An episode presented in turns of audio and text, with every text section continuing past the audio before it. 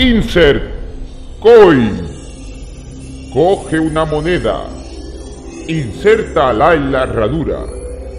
Pulsa el player porque comenzamos.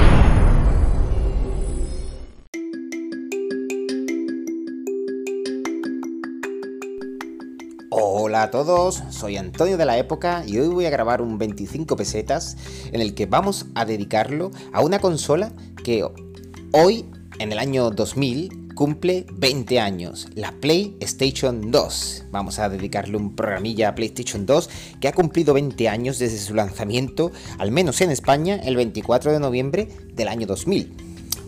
El precio de salida de la PlayStation 2 fueron para aquellos que no lo recordéis o no lo sepáis o hagáis especulaciones, según datos oficiales, fueron 74.990 pesetas. Este programa es 25 pesetas. Harían falta muchas monedas de 25 pesetas para llegar a esa cantidad. Ojo, ¿qué son 74.990 pesetas a día de hoy? Es bastante, es bastante. Era casi casi un sueldo de aquella época, ¿eh? Recordemos que la moneda del euro ha avanzado muchísimo y a día de hoy 74.990 pesetas al cambio no es lo que era en aquella época. A día de hoy ese precio sería como si la consola costara 750 euros de salida. Y ya estamos viendo de que acaba de salir PlayStation 5 y Xbox eh, Series X y están, están costando 500 euros. Mm, digamos que muchísimo menos de lo que costaba en aquella época comprarse una consola de salida. Pero bueno, vamos a ver cuál lo, qué ofrecía PlayStation 2 al público para que costara tanto dinero. Aún así, aún así, PlayStation 2 incluía un reproductor de DVD. En aquella época, por ese precio, digamos que era el reproductor de DVD quizás más barato del mercado. El DVD se estaba introduciendo en el mercado allá por el año 2000, donde todavía los videoclubs estaban repletos de, películas de VHS, todavía no había muerto del todo, por lo menos el VHS, y el DVD estaba en auge. Ya había muchísimos DVD, eso sí es verdad, pero no todo el mundo tenía un reproductor de DVD. Y PlayStation 2 ofrecía un reproductor de DVD por 74.000 pelas cuando por aquella época esos reproductores valían... había que financiarlos, vamos creo que valían es 80 o 100 mil pesetas un reproductor, valía mucho dinero. Entonces, ahí lo teníamos, ¿no? Otra de las bazas con las que jugaba PlayStation 2 era la retrocompatibilidad con la primera consola. Que duda cabe que PlayStation 1 fue un auténtico éxito de ventas, un auténtico éxito de masas y un efecto sociológico en el mundo de los videojuegos que creó la marca Play como sinónimo de videojuegos. Entonces PlayStation 2, aparte de beber mucho de la primera consola, darle un giro de tuerca y crear la segunda parte, pues es una consola que al leer todos los juegos de la PlayStation 1 también atraía mucho a ese público. Vamos a hablar un poco de algunos juegos destacados de lanzamiento que fueron, por ejemplo, Tekken Tag Tournament, Ridge Racer 5, International Superstar Soccer, FIFA, por supuesto, FIFA 2001. Eh, un tal Fantavision, Eternal Ring, LSSX, eh, estos eran así un poco más de deporte, como Ready to Rumble, Boxing o Evergrace, Time Splitters o Dynasty Warriors 2. De salida fueron unas 40.000 consolas las que se, se vendieron. La verdad que fueron insuficientes para, cubrir la demanda, un poco así como ha ocurrido con PlayStation 5. Y bueno, vamos a hablaros un poquito también de algunas cositas. Mira, la consola tenía un reproductor de DVD incluido, porque los juegos eran de DVD, y se llegó a sacar un mandito, un mando de, DVD, que, con el que podías cambiar un poco usarla como un reproductor de DVD en vez de tener el típico mando Dual, DualShock 2, que fue el, mando que, tuvo la consola. Ah, vamos a. Os voy a leer un pequeño texto que tengo por aquí, ¿vale? Que es eh, también de un homenaje que le realizan en las hobby consolas a esta maravillosa consola por sus 20 años. Era una apuesta de futuro, ¿vale? La consola permitía convertirse en reproductor de DVD. Este formato de vídeo debutó en el mercado doméstico en 1997, pero resultaba inaccesible para la mayoría de los mortales. En su lanzamiento, la gama de entrada de reproductores DVD, los más asequibles, podían costar alrededor de 100.000 pesetas, unos 600 euros al cambio de aquella de ahora, de aquella época. Claro que a día de hoy serían como gastarte 750 pavos al cambio de los sueldos de hoy en día. Esto hizo que muchos se lo pesaran dos veces antes de adoptar esta nueva tecnología. Y aunque el precio fue bajando conforme la consola estaba en el mercado, ya que el lector de DVD hizo que muchos vieran con otros ojos a la consola, que se convertiría en el centro de ocio de la casa. Idea que Sony volvió a repetir luego también con PlayStation 3, incluyendo el Blu-ray.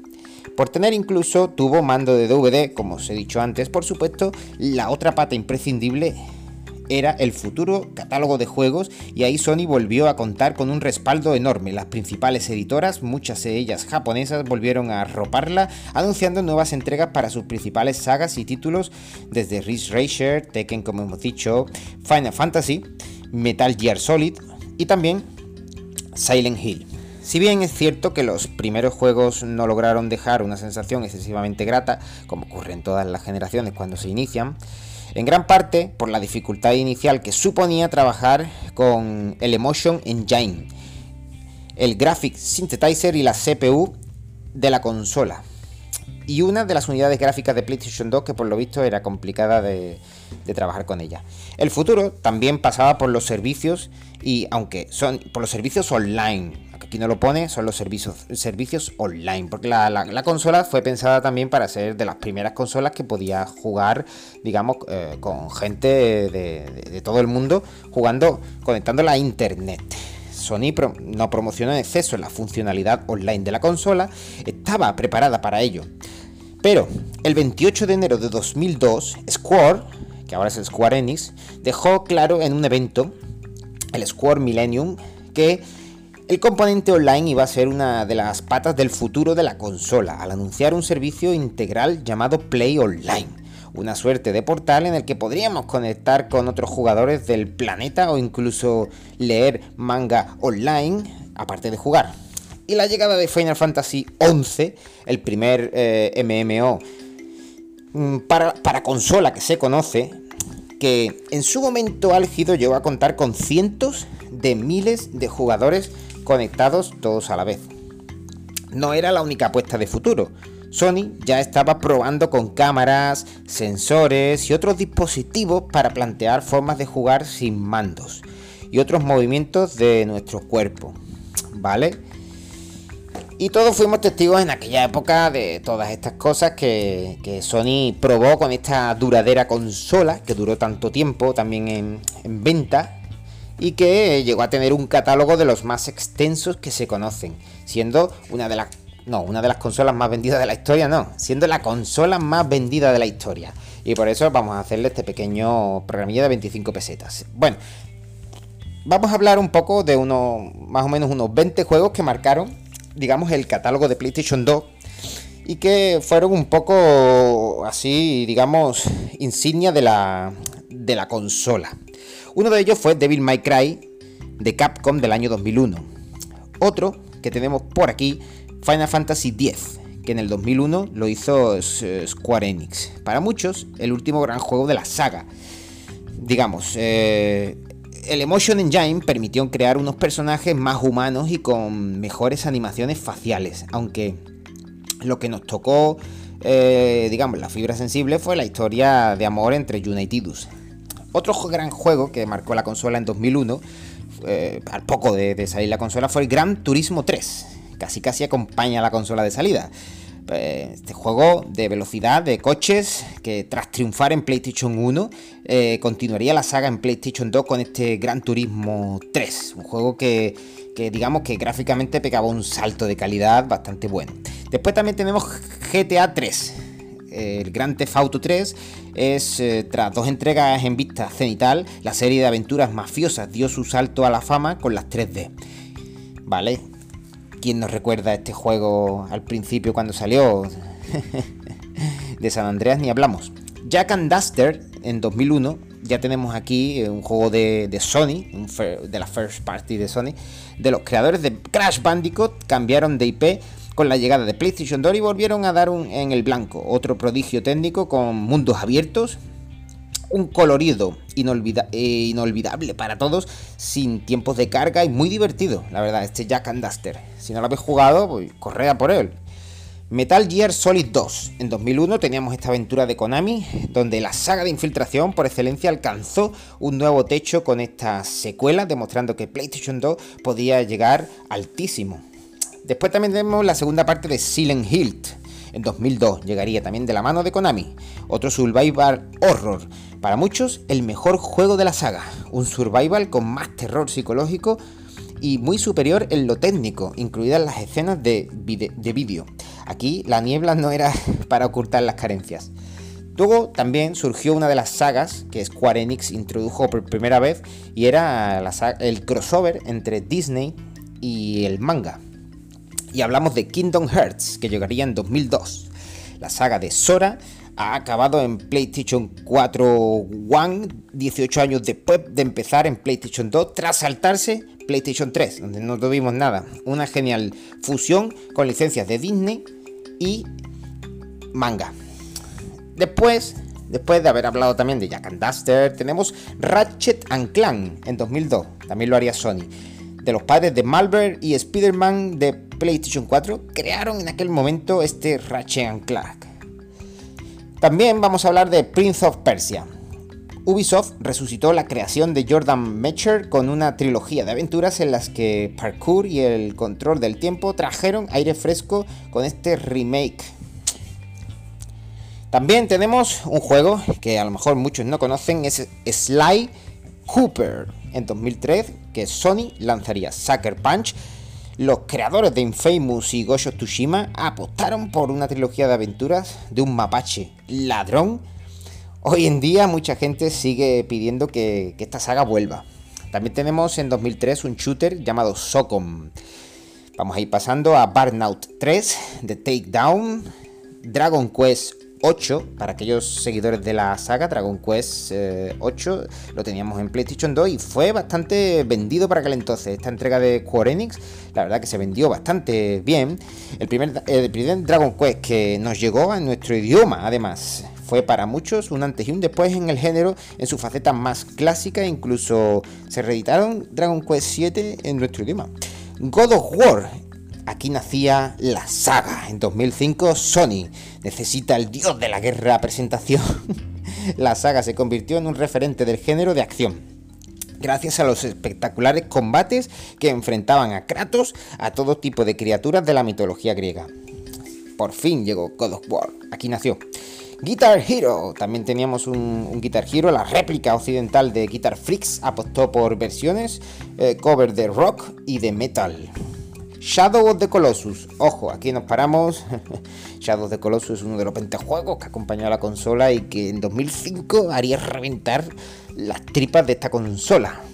Después de sacar Ico de Japan Studio de Sony, se sacó de la manga una obra única, una obra maestra, que nos enfrentaba a 16 criaturas enormes para salvar la vida de nuestra amada.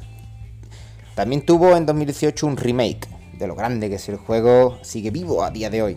También tenemos la saga Yakuza, ¿vale?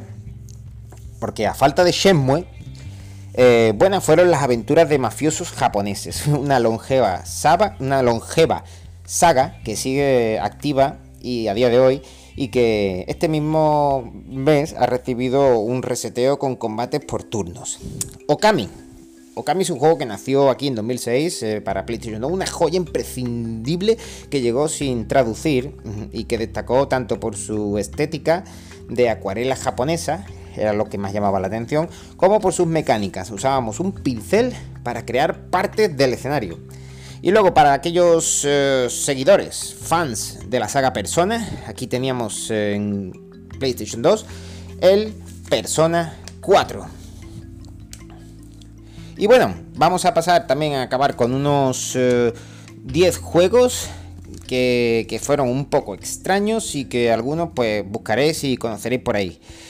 Para empezar, uno de los más famosos, de los juegos así menos vendidos y que son joyitas de la consola, es el God Hand, una de las últimas locuras de Cover Studio, el sello de los eh, Elephant Terribles de Capcom, un beaten up loco, pasado de vueltas y muy divertido, aunque con características como, como muy, muy, como, muy raras como el nefasto control de, de la cámara. Y luego también tenemos Dog of Bay, Freak Out, Mr. Mosquito, Kuma Uta, Dogs Life, Kamatari Damacy, Under the Skin, Demolition Girl y Chulip. Juegos que podéis por ahí buscar y que, bueno, poco más vamos a deciros de PlayStation 2. Aquí acabamos este, este 25 pesetas dedicado a la PlayStation 2. Un pequeñísimo homenaje a una grandísima consola que vendió y mucho, que gustó y mucho, que jugamos y mucho y que no podríamos ni, ni, en, ni en 16 programas de 100 pesetas a hablar y resumir todo el catálogo que esta consola tuvo. Tan solo hemos dicho algunos de los más importantes, un poco qué fue y qué ha sido PlayStation 2 en el tiempo y en la historia.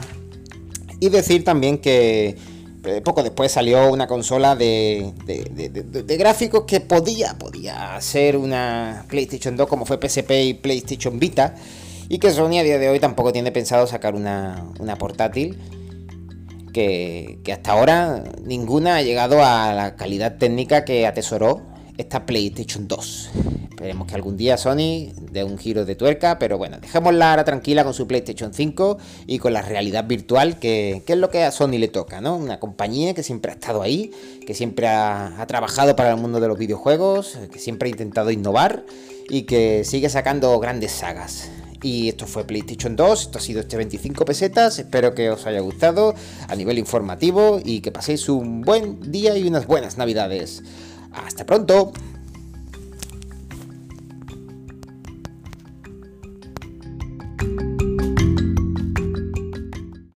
Insert Coin.